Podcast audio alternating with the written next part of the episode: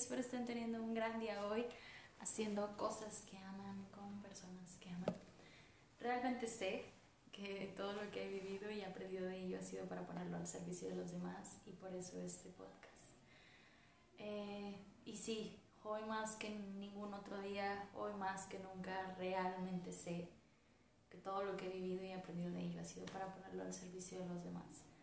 Eh, hoy les quiero hablar de un tema que he intentado evitar, pero creo que ya no es momento de evitarlo, creo que es momento de hablarlo abiertamente. Y es qué pasa después de vivir abuso, qué pasa después de ser una víctima de abuso físico, eh, después de ser una víctima de abuso psicológico o emocional, que en mi caso fue, fue pues eh, estas tres cosas. Físicamente eh, fui agredida y también psicológicamente. Y, y, para mí en mi caso, que claro, todos los casos son diferentes y cada persona es un caso y también hay diferentes como niveles de gravedad, eso es también importante de, de entender. Pero les quiero contar hoy mi proceso después de, ya en algún momento no sé si sea necesario contar como en toda la historia, el contexto y demás. Em, pero en mi caso, disculpen al hilo, es el gato de Ewan, ahí anda. Eh, en mi caso, yo viví después de esto como mucha culpa porque yo soy, me considero una mujer como bien fuerte, bien independiente, consciente, eh, resiliente, feminista y todas estas cosas.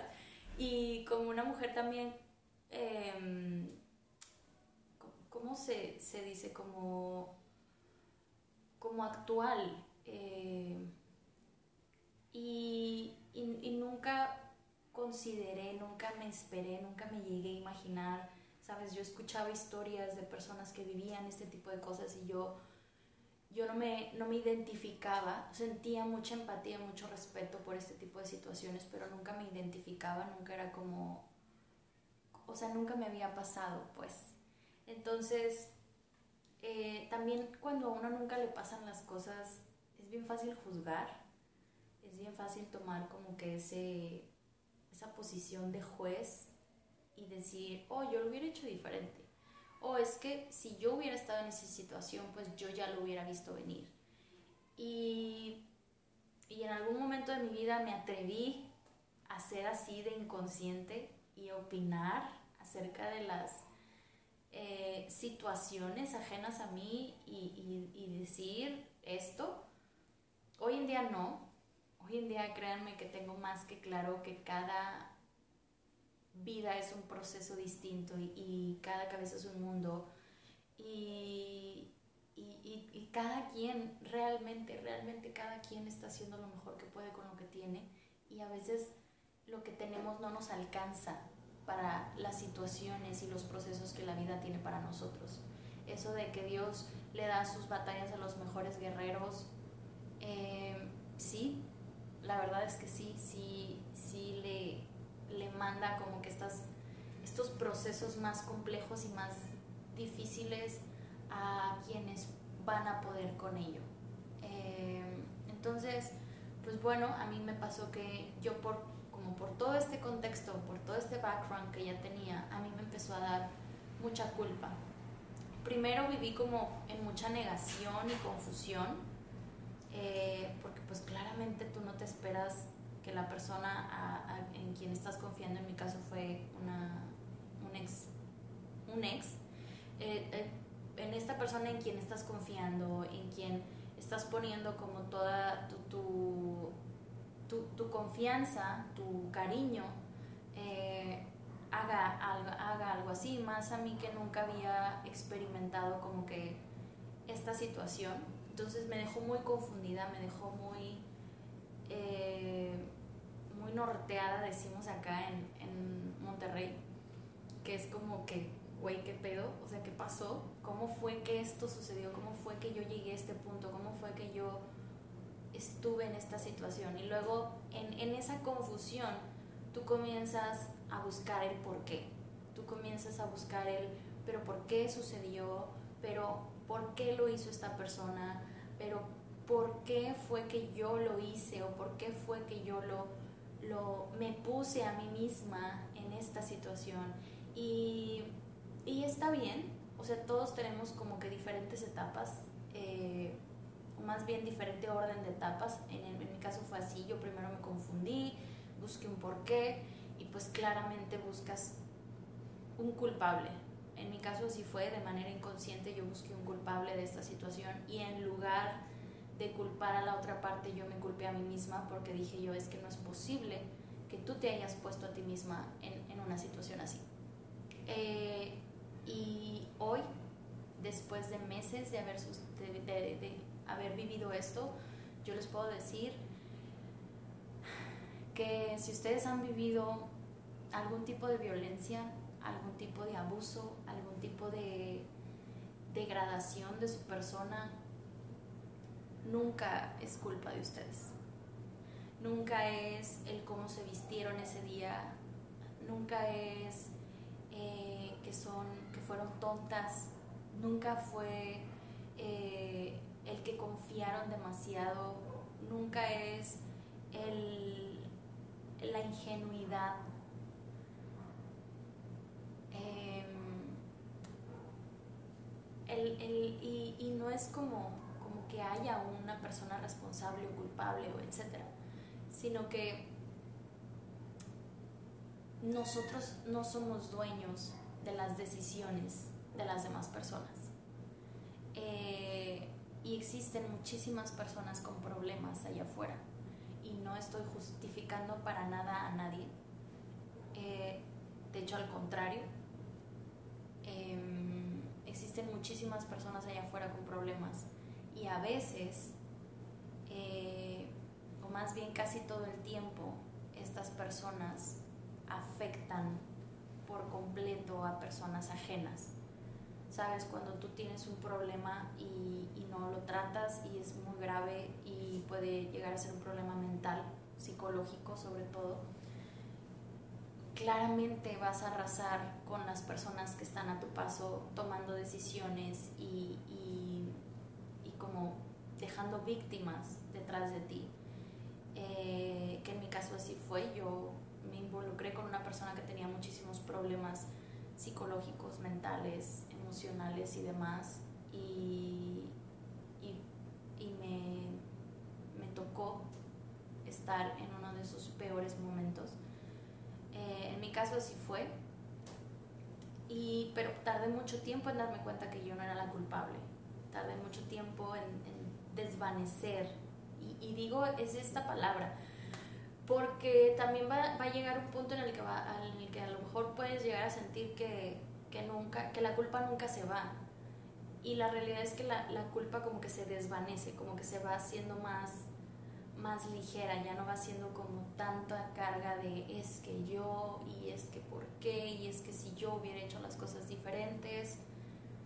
No somos dueños de las decisiones de los demás. Definitivamente eh, si esa persona haya estado en el estado que haya estado, decidió hacerte daño, no fue tu culpa, no fue tu decisión. Y, y no mereces culparte por eso. De hecho, lo que más se necesita en ese momento es tener un alto nivel de compasión por ti misma, por ti mismo. Eh, un alto nivel de, de amor incondicional por ti, eh, para ayudarte a ti mismo, a ti misma a sanar eh, esta situación.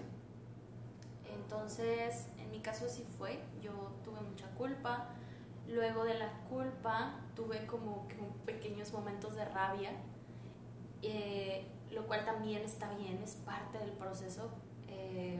Y luego ya tuve como este momento de, de aislarme. Eh, también claramente los primeros días yo estaba en shock, yo duré en shock como dos semanas aproximadamente, dos semanas enseguida de que esto sucedió, yo no podía bañarme, no podía despertarme, no podía levantarme de la cama, era como abría los ojos y era como, no me quiero parar. Y luego tardaba una hora en pararme eh, de la cama y luego estaba como una, una media hora sentada en la cama y luego caminaba como muy despacio a meterme a bañar, no me quería ni bañar, o sea, era, era como no estar en mí, era como haberme perdido por completo a mí misma. Eh, y, creo que el proceso después del abuso es, es encontrar el camino de, vuelta a ti, de vuelta a ti, a lo que tú eres. Y algo de lo que yo decía en uno de los episodios que grabé durante ese proceso, porque yo no, yo no dije directamente en el podcast que estaba viviendo esta situación, pero sí grabé episodios por decir como em, vulnerabilidad em, sin mentir y está bien no estar bien. Y, y, una de las cosas más importantes que yo decía en estos episodios era que, creo que lo dije en está bien no estar bien, era em, que estaba bien que las cosas no volvieran a ser iguales. Yo recuerdo que cuando estaba en esta situación, cuando recién había sufrido eh, agresión física de esta persona, yo estaba como completamente fuera de mí y yo decía, sorry, si nosotros salimos, o sea, si salimos de esta situación, yo voy a quedar muy mal, yo voy a quedar como, como yo decía, yo voy a quedar loca, yo voy a perder la mente por completo, voy a, no voy a volver a ser yo, no voy a volver a tener la vida que tenía antes, no voy a volver a, tener fuerza, no, no me voy a poder parar, no, no voy a ser incapaz de hacer todo lo que hacía antes. Eh, y yo decía, muchas cosas van a cambiar después de esto y no voy a volver a ser la misma persona. Y la verdad es que no no, no, no vuelves a ser la misma persona. Pero sabes qué? Está bien. Está bien no volver a ser la misma persona. Está bien cambiar. Está bien lidiar con el cambio que esta situación te deja. Eh, no negarlo. Está bien no volver a ser tú. Y algo también que decía en ese episodio era que Está bien no volver a ser tú, siempre y cuando nunca nadie ni nada apague esa chispa dentro de ti. O sea, puede cambiar como muchas cosas externas, puedes cambiar como a lo mejor la manera en la que te vistes, puedes cambiar a lo mejor muchas maneras que tenías antes de pensar, a lo mejor puedes cambiar muchas cosas de tu personalidad, pero que nunca nada, ninguna situación logre apagar esa chispa dentro de ti que te hace ser tú, que te hace levantarte, que te hace ser resiliente, que te hace tener fuerza, que te hace tener como estas ganas de querer hacer las cosas y que te hace querer salir adelante. Eh, que nunca nada logre apagar esto por completo. Porque esa, esa chispa va a ser lo que encienda el fuego dentro de ti para volver a la vida a mí me pasó que yo, cuando esto me sucedió, les digo, yo pensé que esa chispa se había ido por completo. Yo dije, no, o sea, yo ya, o sea, no, nunca, jamás en la vida voy a volver a confiar en nadie. Jamás en la vida voy a volver a tener una relación de pareja con alguien.